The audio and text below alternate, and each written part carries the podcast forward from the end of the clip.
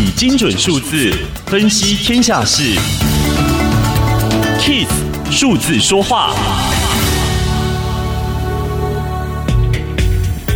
世界各地的港口塞满了货船，等待卸货。从中国运往美国西岸的货柜价格，跟疫情前相比翻了大约十倍。消费者意识到，在半个地球外，某艘船卡在苏伊士运河，就足以让他们无法立即收到商品。制造商则是发现，供应链太过单薄，导致无法取得关键零组件，也无法压低成本。物流受冲击是推升美国、英国等地通膨的原因之一，有些人认为这样的混乱彰显了全球化即将走向尽头。不过，在一片混乱当中，企业已经找到突围的方法。高压下的全球供应链并没有崩溃，而是随着情势调整。